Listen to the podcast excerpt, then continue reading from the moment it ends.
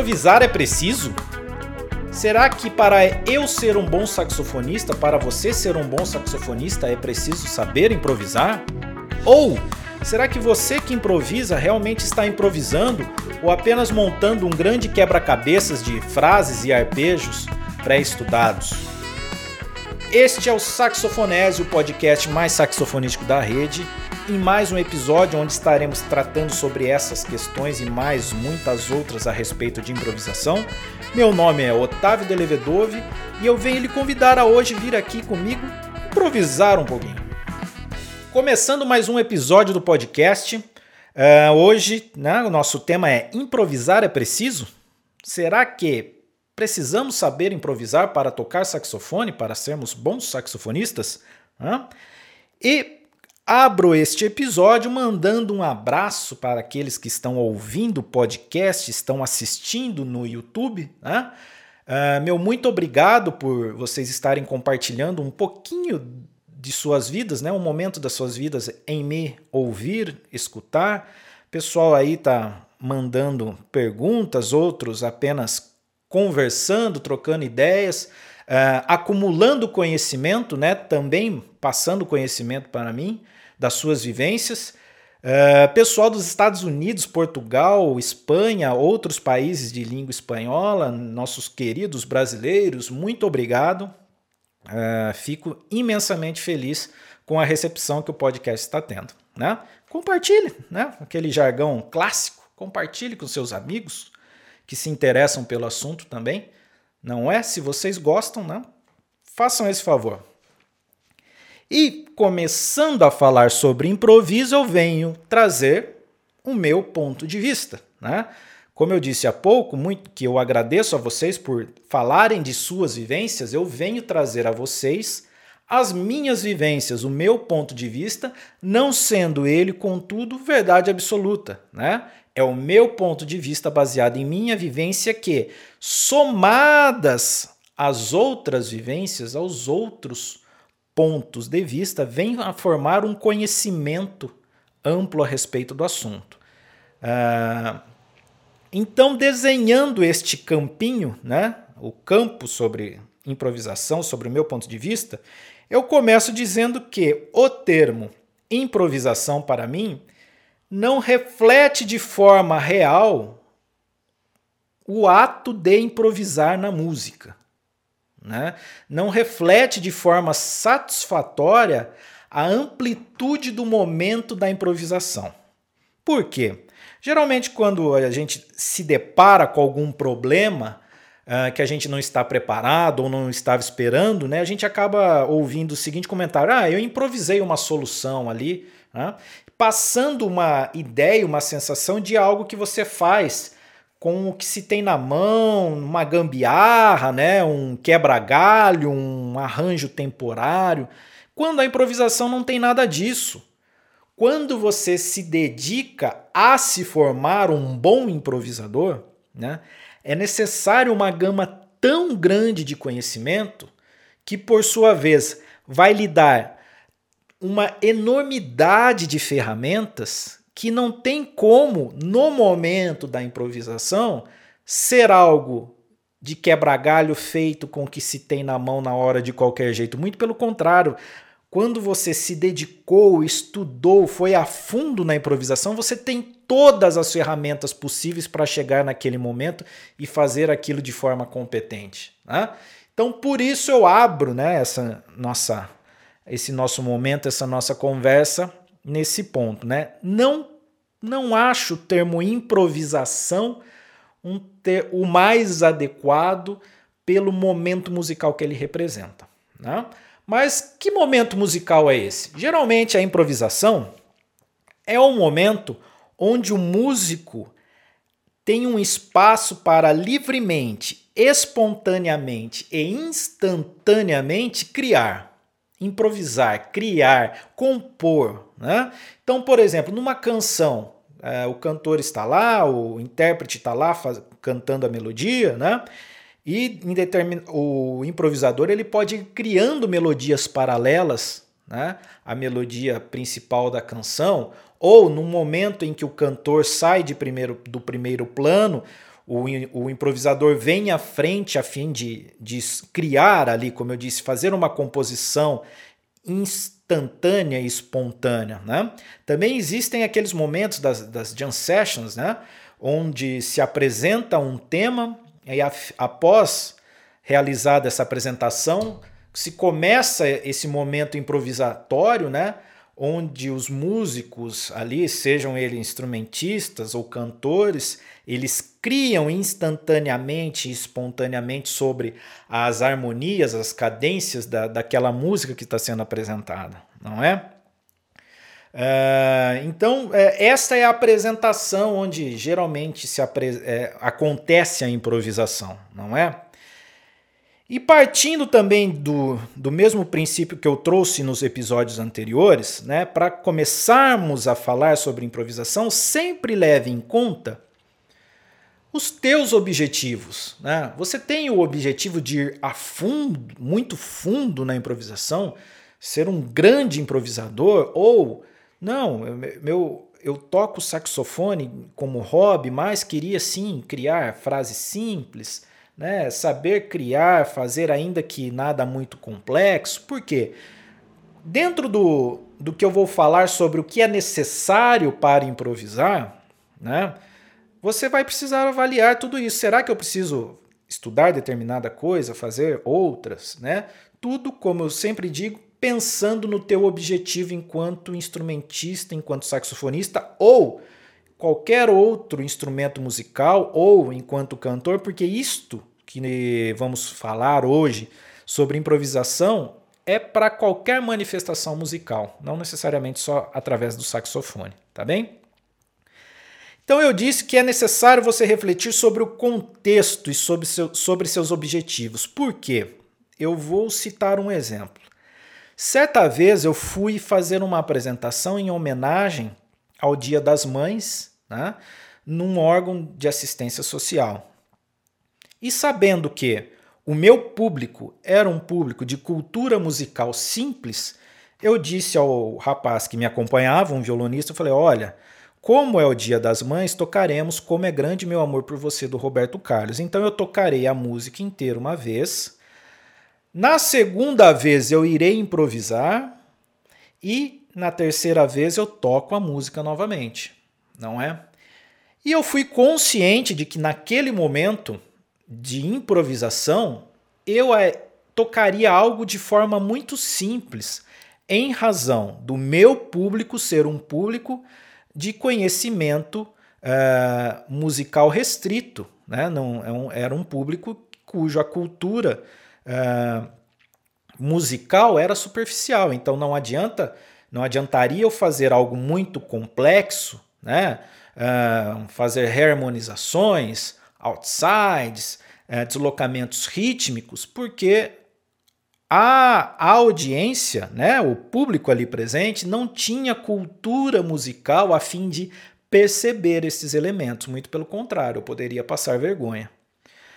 Feita a apresentação, né, terminada a apresentação, tudo ocorreu como planejado, eu me dirigia para o exterior do prédio e percebia duas senhoras que estavam na, na plateia conversando atrás. E elas falavam: Nossa, foi muito bonita, entre elas, né, não conosco. Foi muito bonito, gostei muito da, da música, gosto muito do Roberto Carlos. Eu não entendi muito o que aqueles músicos tocaram, não, mas foi bonito. Né?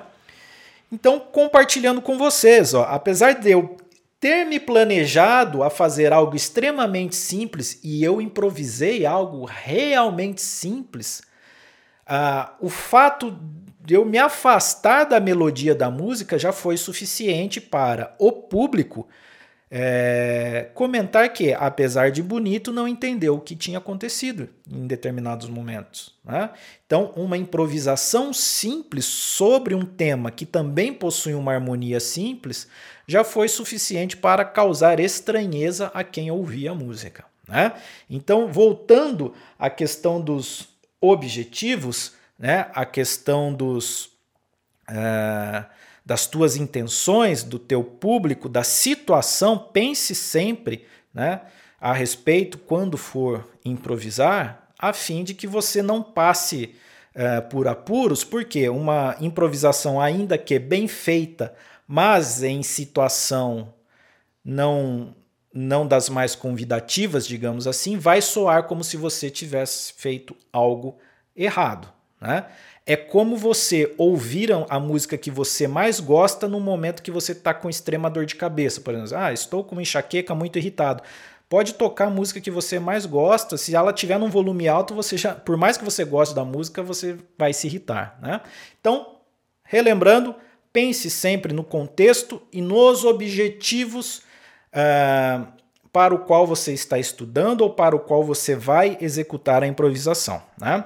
Dito isso, vamos começar a falar sobre o que estudar na improvisação. Por quê? Resumindo, grande parte do, do, do que a gente vê de material e cursos de improvisação hoje, né? Uh, esses cursos e esses materiais se resumem a passar e a transmitir conhecimento a respeito de escalas, arpejos e cadências, não é?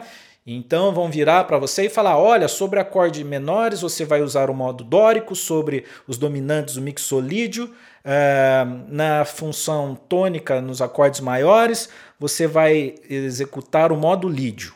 Né? Ótimo, então é, acabou. 80% aí do, dos cursos de improvisação estão nesse comentário que eu fiz agora. Né? Quando a coisa é muito maior do que isso. Tá bem? Por exemplo, eu sempre digo para os meus alunos que eu quero levantar um muro.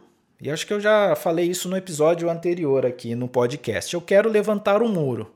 O que, que eu preciso? Bom, um muro tem na sua constituição tijolos, areia, pedra, cimento. O fato de eu ir e comprar esse material ter à disposição esse material não significa que eu sei fazer o um muro. Eu simplesmente tenho o material a fim de erguer o muro. Se eu, Otávio, tentar erguer o muro, bom, uma que eu não vou saber a quantidade de água, areia e cimento, né? Já, e assim que eu começar a subir o muro, o muro vai subir todo torto, fraco e vai cair, não é? tal qual é a questão da improvisação, saber que dos elementos constitutivos. Bom, eu vou estar tá fazendo música. O que, que constitui música, basicamente? Som, ritmo, né? Então saber esses elementos dos sons, né, as escalas, os arpejos, as relações, etc, não necessariamente me faz um improvisador ou saber improvisar. Eu simplesmente sei dos elementos constitutivos da improvisação. E que, por sua vez, não são só esses, não são só sons e ritmos, né? Tem muita coisa. E quais são os elementos? Como eu estudo e trabalho improvisação com meus alunos, né? Primeiro, a questão começa no instrumento. É necessário estudar o teu instrumento ou, se você é um cantor, estudar canto, conhecer a sua voz, conhecer o teu instrumento, as técnicas deles específicas, né? A fim de que você faça uma improvisação no teu instrumento, tu, com a tua voz. Tá? Porque de nada adianta você desenvolver um conhecimento absurdo sobre tudo que nós vamos falar aqui e não, é, e não dispor de capacidade técnica mecânica para executar, seja cantando ou seja tocando. Então eu sei muito de improvisação, sei das escalas, dos arpejos, dos campos harmônicos, etc., mas eu não sei tocar. Eu não tenho, eu não sei executar um instrumento. Então, ou seja, você não improvisa, não é? Então começamos com isso. É necessário você ter um desenvolvimento técnico suficiente no seu instrumento ou como cantor, a fim de que você tenha habilidade para improvisar. Tá bem? Então, estudar seus instrumentos e sua voz é necessário um segundo ponto, um outro, uma outra questão a respeito é estudar história da música. Por que estudar história da música vai me ajudar a improvisar? Porque a improvisação, digamos que pode ser considerado talvez os, uma das primeiras atividades musicais. Afinal de contas, se formos é, retroagindo no tempo, na escrita musical, né, na, na forma neumática, né, a escrita neumática, os neumas, daqui a pouco a gente chega num momento onde não existia formas de registro musical. Hoje temos por vi através de vídeo, áudio, escrita, etc. Mas houve um momento onde não existiu nada disso. Ou seja, eu compunha algo, criava uma música. Como que eu fazia? Aquilo ficava guardado comigo, né? Como, vamos falar um pouquinho de cultura uh, religiosa, né? Por exemplo, temos na, na Bíblia, né? Uh, os, os Salmos de Davi, né? ou Cântico dos Cânticos, então fi, ficaram as letras das músicas, mas e a melodia? Como é que era? Né? Então, será que cada vez que iam interpretar aquela letra, não criavam uma nova melodia? Não improvisavam? Não é? Ou mesmo as canções folclóricas, né? Será que cada, cada intérprete não improvisava um pouquinho, né? Então, Estudar a história da música vai nos permitir refletir sobre isso e vai também nos conduzir a perceber que a improvisação, como conhecemos hoje, também não é algo moderno. Né? Lá atrás, então, se observava, se você pegar é, a partitura impressa, aquelas partituras tradicionais de piano, por exemplo, de peças tradicionais, é, vocês vão perceber que é, em várias delas, né, principalmente, por exemplo, naquelas em forma sonata e outras composições que possuem vários movimentos, ao final de algum movimento da música vai aparecer um período denominado, uma parte da música de, de, denominada cadenza, né, com Z ou cadência, né, vamos traduzir. Que este era um momento onde o intérprete, na época, era livre para, após apresentar o tema, um período né, da música original do compositor, ele demonstrar as suas habilidades. Então ele vinha tocando a peça tal qual ela foi composta. Chegado o momento da cadência, ele era livre para demonstrar as suas habilidades no instrumento. Né? Ou seja, improvisar, como uma jam session hoje. Posteriormente, estas cadências, né, esse, esse momento da cadência, passou a ser escrito, anotado. Né? Então você pega nas partituras, vai estar tá lá a cadência escrita no final de, de alguns períodos musicais, de algumas partes musicais, tá bem? Então, estudando história da música, você vai perceber que improvisação não é algo tão moderno assim quanto se pensa. Né? E estudando história da música, vai ser importante a fim de você captar elementos estilísticos, tá? Então, ah, eu estou improvisando no jazz, no blues, na bossa, no samba, no frevo, no baião. Então, estudar a história da música vai permitir que você olhe para o desenvolvimento histórico daquele determinado estilo e consiga extrair ali elementos que irão compor impor a tua execução, a tua improvisação, a tua criação espontânea e instantânea. Então, estudar história da música é importante para você ser um bom improvisador. Né? Seguindo adiante, é, teoria musical. Claro, né? precisamos saber da teoria sobre a qual está alicerçada a improvisação, não é? Escalas, arpejos, padrões rítmicos, né? entender uh, distribuições rítmicas, etc., uh, eh, como que uh, como as escalas geram arpejos e acordes, né? e evoluindo essa questão da teoria musical muito além de, de escalas, arpejos, né? fórmulas rítmicas, etc., caímos na parte do contraponto, por exemplo, né? onde uh, é aquele ramo né? onde, uh, onde se estuda o desenvolvimento da harmonia, digamos assim, onde existia uma melodia original e essa, uh, em contraponto a esta melodia original, começaram a se colocar outras notas musicais até surgir a superposição de notas, ou seja, a harmonia, não é? Então, por exemplo, Bach, Bach era um improvisador nato, né?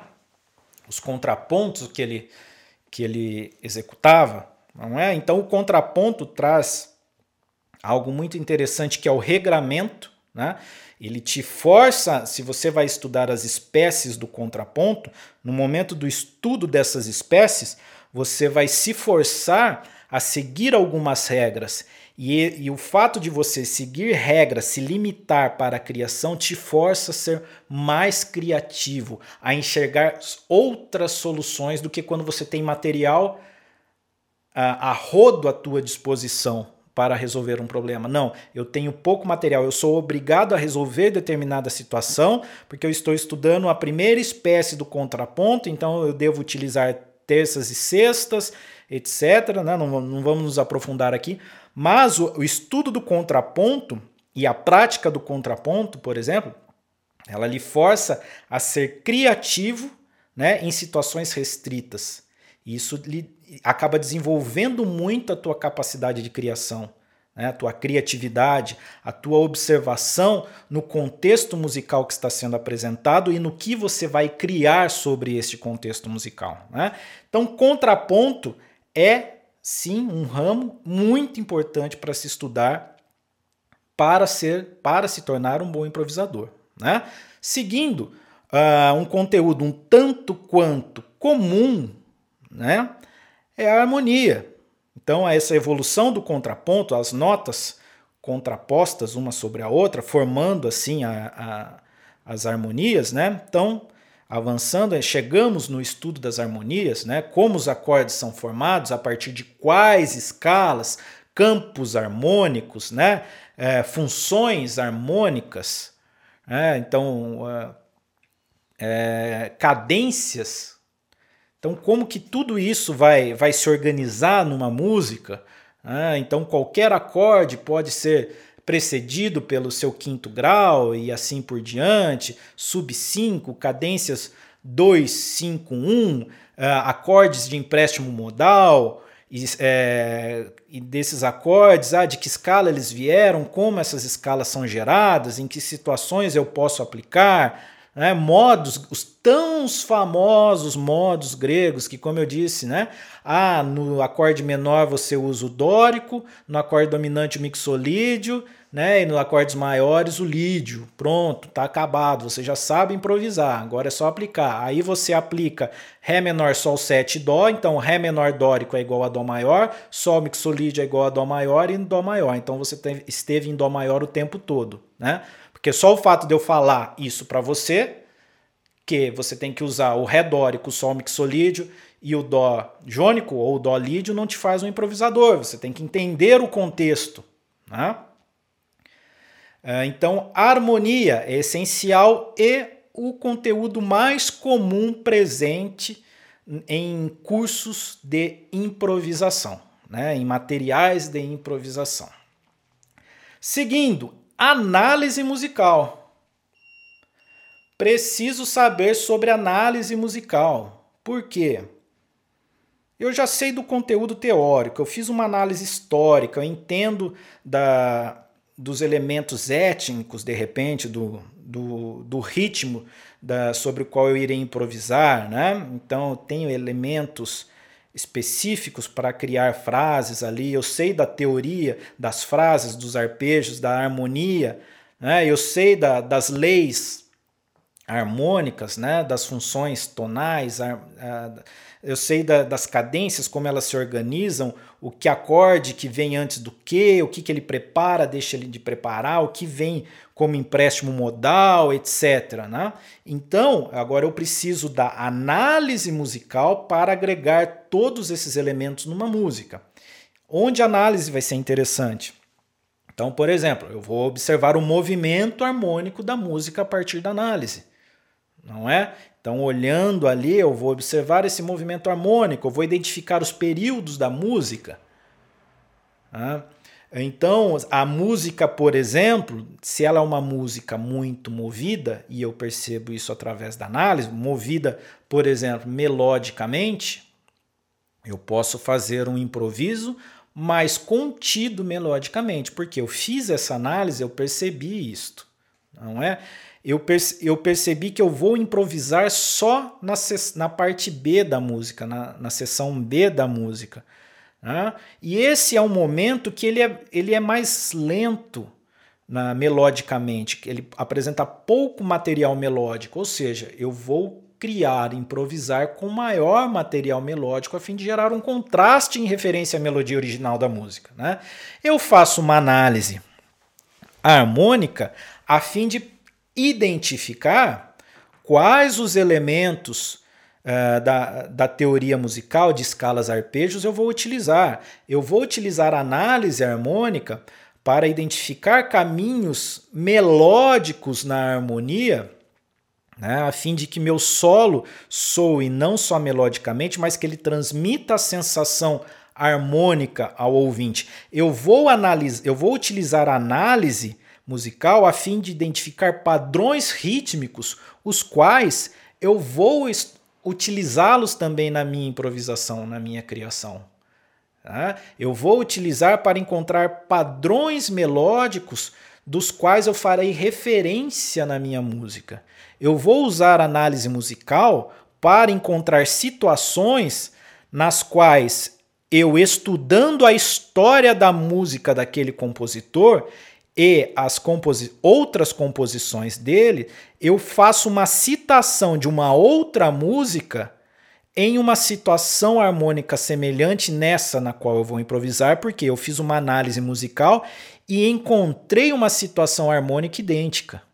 Né? Então, ó, olha o tanto de coisas que a gente consegue fazer a partir da, do estudo da análise, estudar análise e aplicar análise na improvisação.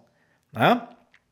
Seguindo ainda, partindo depois da análise, uh, a gente vai para a questão de linguagem musical. Né?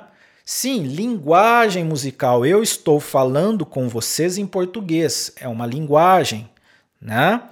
Uh, se eu utilizasse uh, outra outra outra língua, né, o inglês, o espanhol, então seria uma outra linguagem. Poderia estar uh, ter um intérprete de libras aqui comigo, que ele estaria apresentando uma outra linguagem para quem assiste ao vídeo no YouTube, né? Uh, então a música também tem essas linguagens específicas, características sonoras específicas de cada ritmo, de cada estilo. Então, por exemplo, a gente fala da colcheia jazz, presente no blues e no jazz, é uma característica específica destas linguagens, né? Uh, uh, que é diferente, por exemplo, da, da colcheia tradicional que a gente usa, digamos assim, na música brasileira, na linguagem da música brasileira, né? Quais os tipos de acordes característicos de determinado estilo musical? não é? Por exemplo, eu apresento sempre ao, aos meus alunos, quando estudamos improvisação, que uh, os temas e a, e a, visão como improvisadores do, dos norte-americanos, ela é muito modal e vertical. Então ele olha uh, o que acontece naquele exato momento na música a fim de determinar qual escala ele vai utilizar, qual arpejo ele vai colocar ali, não é? Já nós, latinos, temos uma característica um pouco mais horizontal. A gente amplia o, e tenta encaixar em campos harmônicos, né? Então, uh, as melodias são melodias mais amplas, né? dentro de um mesmo campo harmônico. É uma característica como da nossa linguagem musical, né? Então, utilizar uh, mais campos harmônicos, né? manter as melodias dentro de campos harmônicos e não é, através do modalismo, por exemplo. Então, estudar a linguagem. Como, ah, eu vou tocar um baião. Como soa um baião? Quais os instrumentos? Eu vou dar um exemplo que aconteceu comigo na minha vivência musical. Né? Eu sou do interior de São Paulo e fui para o Rio Grande do Sul é, trabalhar lá né, na, na, Universidade Federal de Pelotas como músico. E logo da, da, minha chegada eu fui convidado a participar de um festival nativista como instrumentista, saxofonista, não é? O que eu prontamente aceitei. Ensaiamos tudo bonitinho como tinha que ser, fomos, fizemos a apresentação. Mas eu detestei o resultado da minha participação. Por quê? Apesar de ter tocado tudo no tempo, tudo certinho, como combinado, improvisado dentro da harmonia, né, da música, uh, soado tudo de forma consonante, digamos assim, eu não gostei porque não soava a linguagem musical, não soava como a música é, gaúcha é caracterizada. Por quê? Eu não tinha essa vivência da música gaúcha, da linguagem gaúcha enraizada ainda. Né? Então, apesar de ter tocado nota no tempo certo, afinado, nas escalas certas, nas cadências harmônicas certas, sem nada fora do lugar, como forma de linguagem, ainda não soou como música gaúcha. Por quê? Existem elementos fraseológicos, existem elementos interpretativos específicos da música aos quais eu não era familiarizado, aos quais eu não os, não os apliquei e logo não soou tal qual a música gaúcha. Resultado, fui pesquisar na música gaúcha, a esta linguagem específica, né? Uh, então eu percebi que muito do saxofone utilizado na música gaúcha vinha o fraseado da gaita, né, da, do acordeon. E eu me inspirei muito, né, fui buscar intérpretes no Pedro Figueiredo, Pedrinho Figueiredo, que toca junto ao Renato Borghetti. Então eu fui ouvi-lo, entender quais os elementos da, presentes na música gaúcha, na interpretação da música gaúcha, né, a fim de que eu pudesse tocar com estes elementos de linguagem né, e soasse quando eu assim o fizesse, tal qual a música gaúcha. Não é? Então, o estudar linguagem é importante por causa disso. Por mais que você toque no tempo certo, com as notas certas, dentro da harmonia, das cadências harmônicas, ainda assim a tua criação musical ela pode estar ausente de elementos característicos do estilo. Então, elementos melódicos, né? elementos da interpretação, como articulação específica, né? É, figuras rítmicas. Figuras rítmicas, inclusive, né? Que é algo muito esquecido no estudo da improvisação. Então, se estudam ah, padrões harmônicos, padrões melódicos, né? frases, da determinado saxofonista usava essas frases, aí o cara vai lá e estuda aquelas frases em 12 tons. Né? Agora, ah, peguei mais 10 frases do outro instrumentista. Aí ele vai estuda mais as 10 frases. Daí ele vai improvisar, ele fica montando este quebra-cabeça de frases. Né?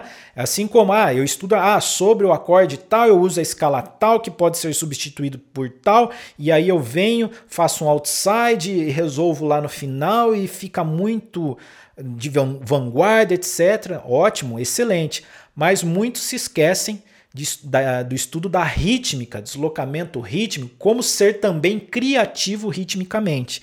Então, todos esses elementos rítmicos, melódicos e harmônicos fazem parte dos estilos musicais especificamente. Cada estilo musical possui uma característica rítmica, melódica e harmônica. Então, estudar através de análise e linguagem musical e elementos históricos os estilos é importante a fim de se tornar um bom improvisador, a fim de que quando você vai improvisar em determinado estilo, realmente soe como aquela linguagem, né? Tal qual eu falei eu disse a vocês, eu estou aqui conversando com vocês em português, mas se eu começar a falar em inglês, aqueles que têm o inglês por língua nativa rapidamente vão identificar que eu não possuo inglês como língua nativa, porque eu terei um sotaque né, sobre o inglês.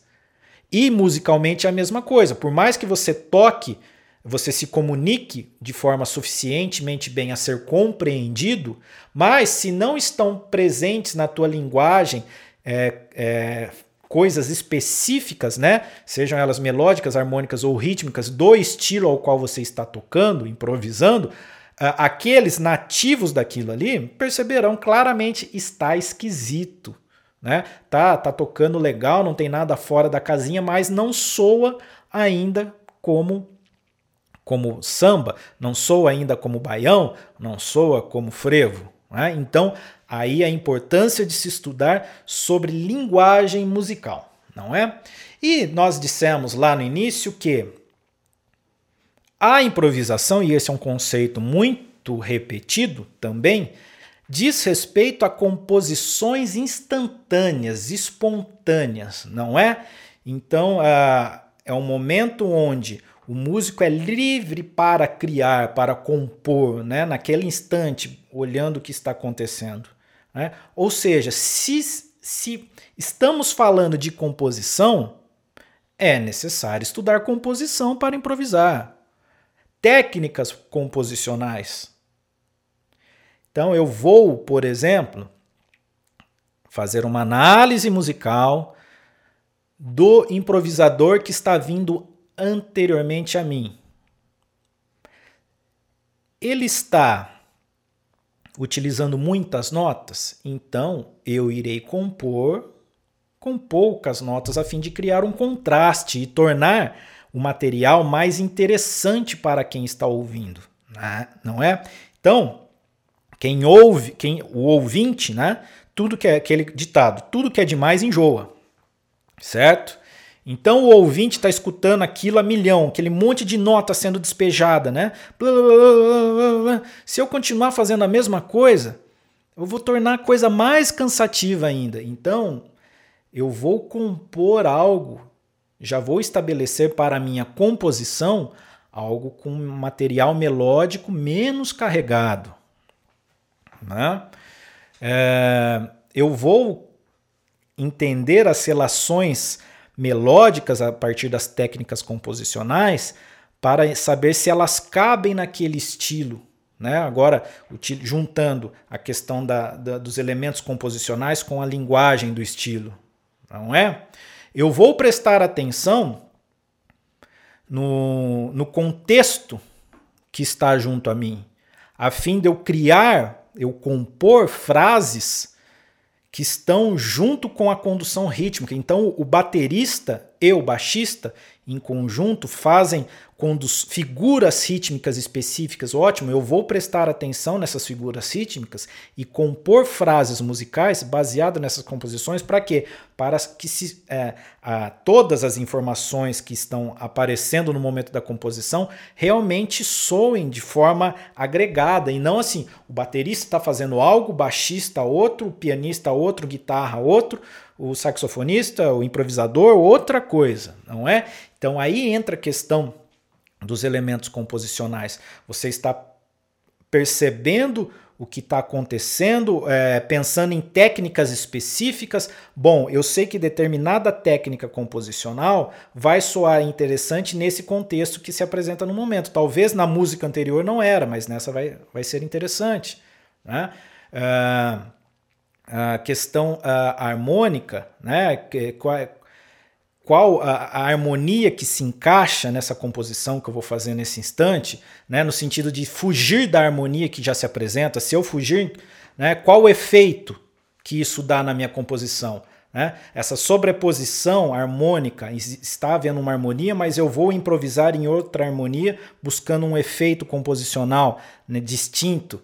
Né? Então, estudar elementos de composição, técnicas composicionais, vai ser extremamente relevante a fim de você criar é, improvisos, cria, é, criar improvisos interessantes, não maçantes, né? que eles se tornem é, interessantes para quem está ouvindo. Eu já cansei de ir a, a, a, apresentações de jazz onde primeira música, nossa, um deleite, segunda, tal qual, a terceira já começa a cansar, a quarta nem se fala, quinta, e a coisa vai ficando toda igual, porque fica aquela coisa assim: apresentação de tema, improvisação, improvisação, apresentação de tema.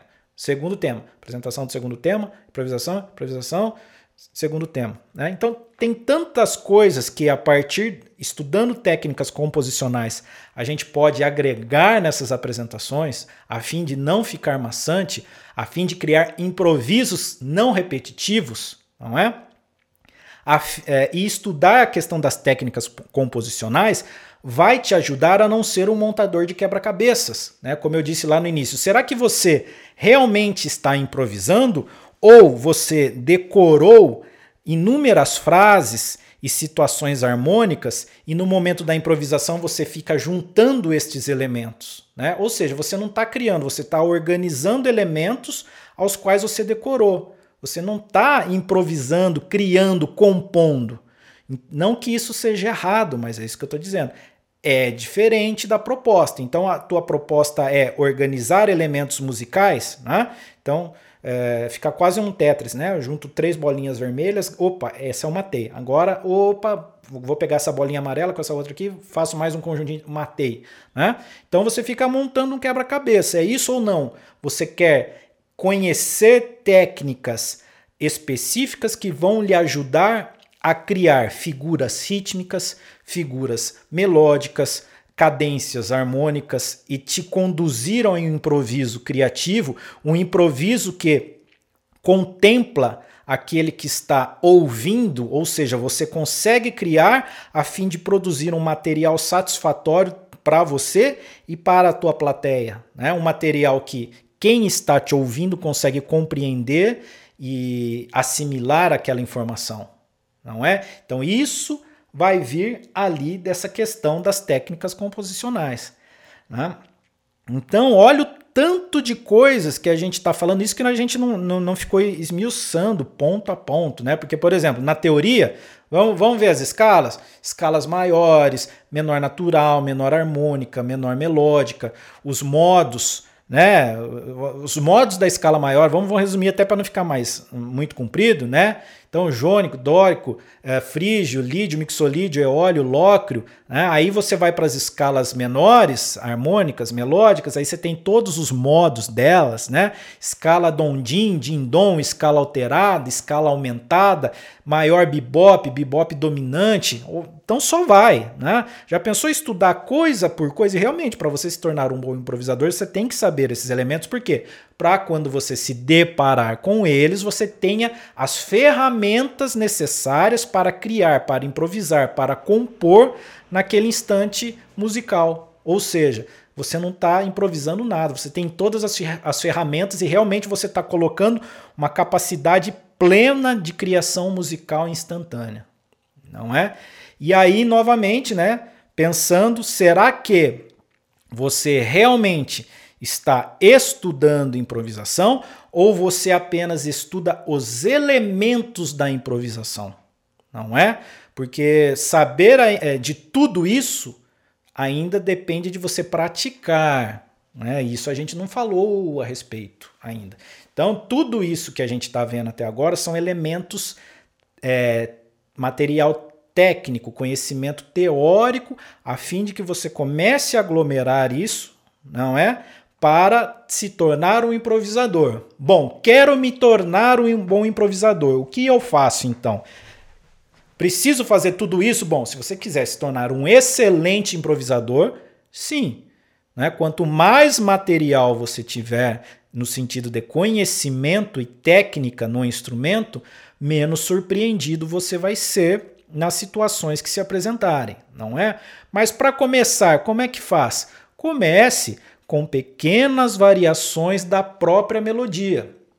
Então você tá, vai improvisar em determinada melodia, não é? Antes mesmo de começar a improvisar, você pode começar a exercitar a tua criatividade fazendo pequenas alterações melódicas na melodia original a qual você está tocando.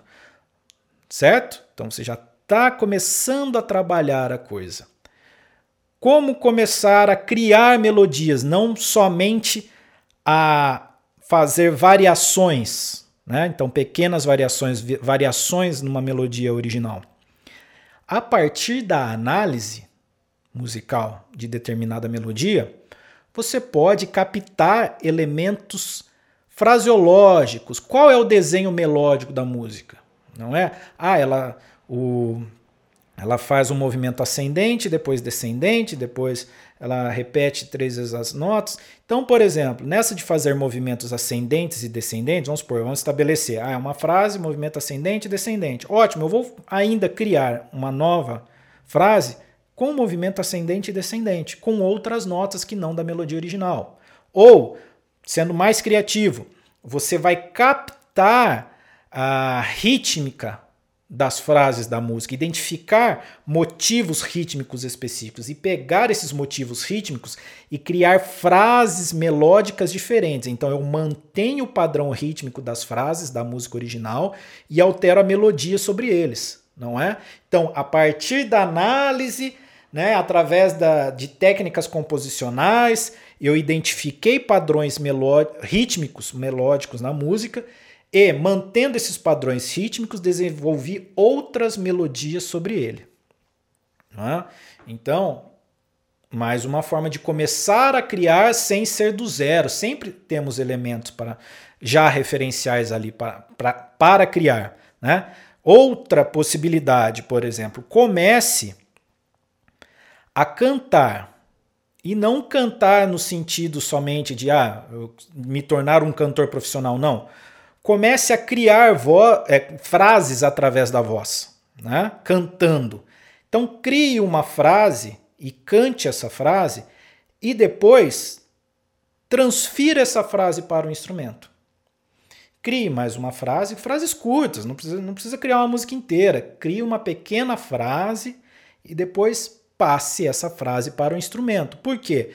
Você está pensando, você é, criou uma frase, compôs uma frase. Então você identificou essas notas, criou essa frase na sua mente. Ao passar para o instrumento, você está informando para você mesmo que esta sonoridade que você criou, esta frase que você criou, para ser executada no instrumento, é feito determinado movimento não é? Então você está se educando. O que, que vai acontecer com o passar do tempo? Você vai passar a imaginar as frases e as frases já vão sair no instrumento.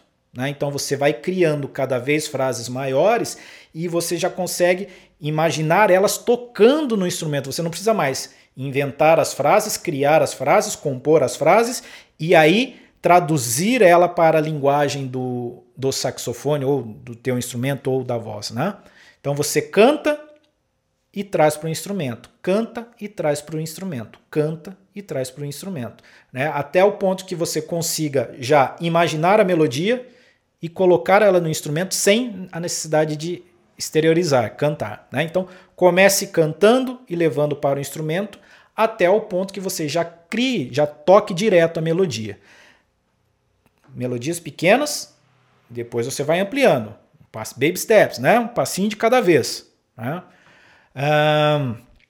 Você também pode praticar respondendo frases musicais. Então, através da análise musical, você identifica frases musicais e você toca e se obriga a responder aquela frase. Né? Por exemplo, parabéns para você. Pergunta, resposta. Né? Então, um exemplo, um exemplo muito bobinho, né? Então, do parabéns para você, parabéns para você. Pergunta, resposta. Nesta data querida. Então você pode fazer isso com outras músicas no saxofone, no seu instrumento, através da voz. Então você toca uma frase musical e agora não copia mais esta frase, você responde a esta frase, ou seja, você cria uma outra frase. Né? Esse exercício ainda você pode fazer com outros músicos. Reúne os amigos, vai, o amigo toca uma frase e você responde essa frase. Né? Então ele criou uma frase e você respondeu a ele criando outra frase. É uma outra forma né, de se desenvolver nesse sentido de fazer essa criação instantânea chamada de improviso, não é? E você vai tornando essas práticas cada vez mais densas. Como? Você começa em situações de acorde único, né? Então, uma única situação harmônica, situações rítmicas simples. Depois você vai tornando essas situações mais complexas, ritmos mais complexos, com figuras mais complexas, complexas, é, por exemplo, questão de síncopas, pausas, né? É, e harmonicamente, a mesma coisa, você vai ampliando as situações harmônicas, cadências harmônicas maiores, cadências com acordes de empréstimo modal em diferentes tonalidades, é, modalismo, né? Então você começa simples, em situações simples e vai tornando essas situações cada vez mais complexas, não é? Então assim você vai criando. É algo muito profundo, leva muito tempo se você quiser ir muito a fundo. Mas você pode imaginar assim: olha, eu quero apenas fazer criações mais simples, eu gosto de tocar um, é, como saxofonista, eu gosto de levar meu sax, me reunir com meus amigos enquanto é, num churrasco eles cantam é, é, violão, faz uma roda, eu participo com o saxofone, né? Ótimo. Então, dentro da tua capacidade de análise musical, né? Por exemplo, ah, é um contexto musical mais simples, eu vou com um material mais simples para improvisar, por exemplo, né?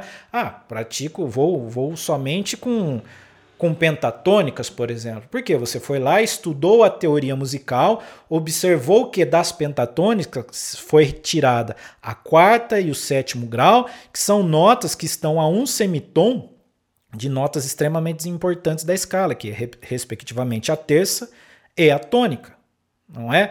Então, retirar dessas notas que elas estão muito próximas e, portanto, gera uma, um, nível de tensão muito grande, são escalas que caem muito bem né, num, num, contexto de insegurança, digamos assim, sem que haja preocupação de errar notas. Né?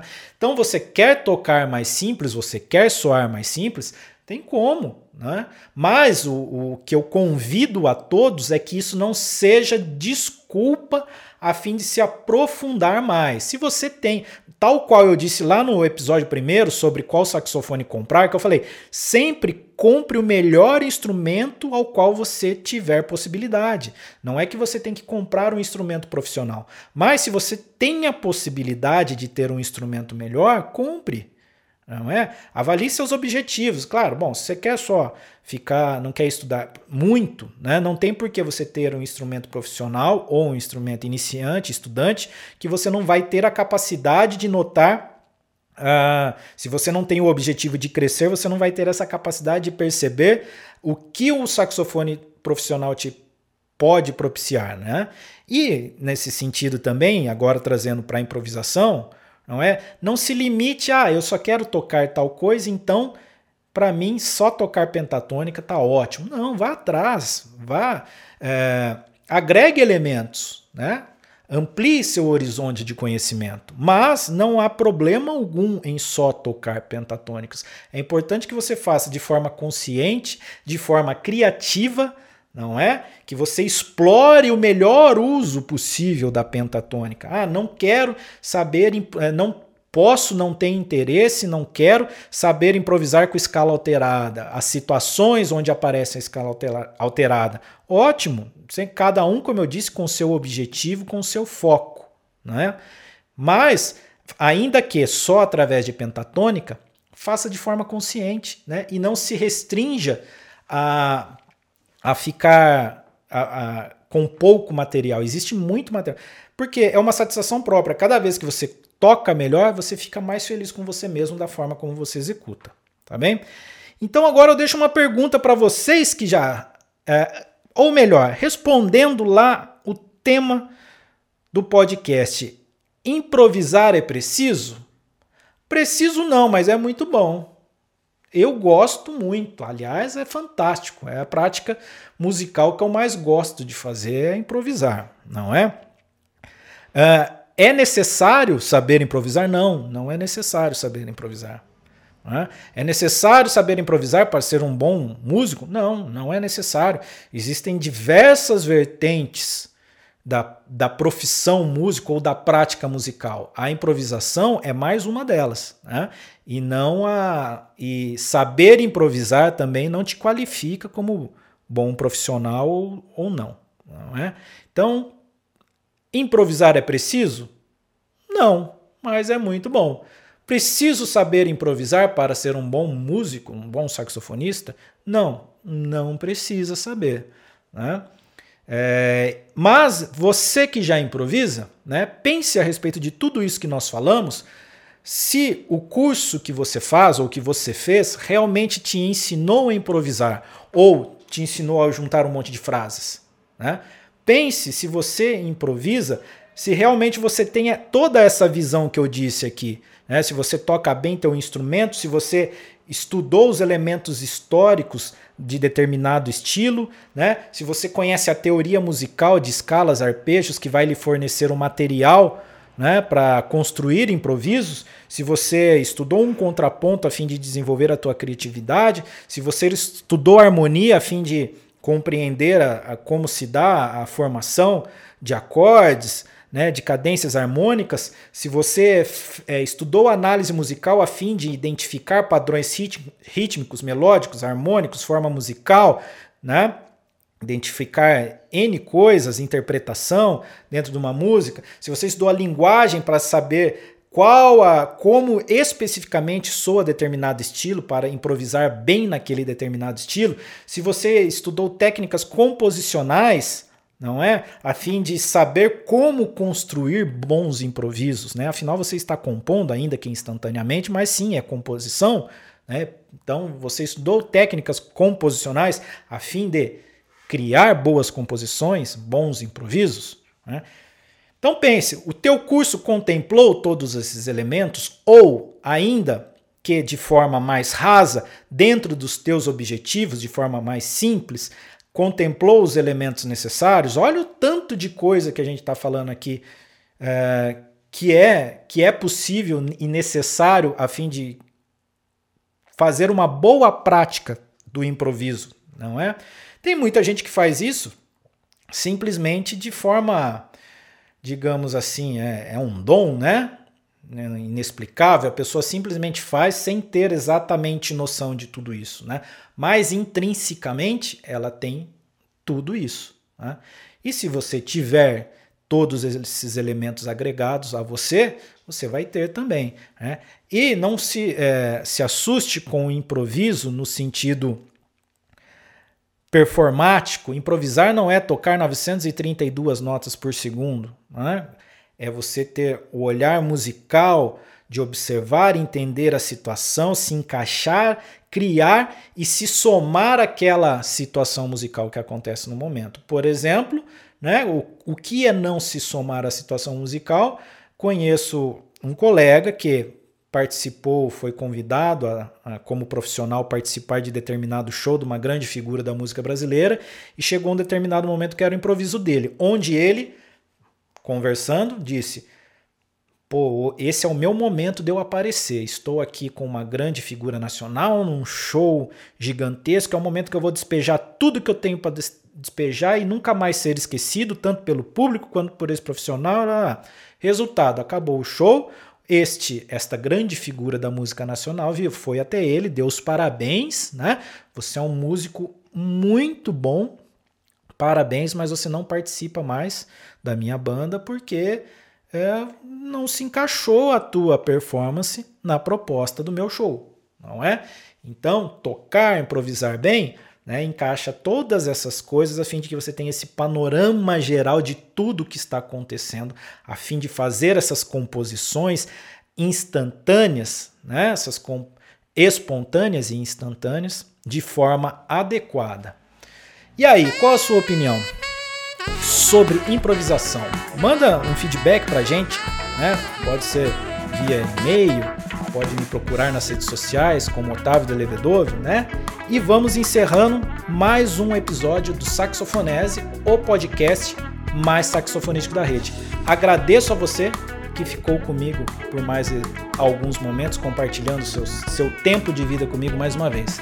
Um grande abraço e até o próximo episódio.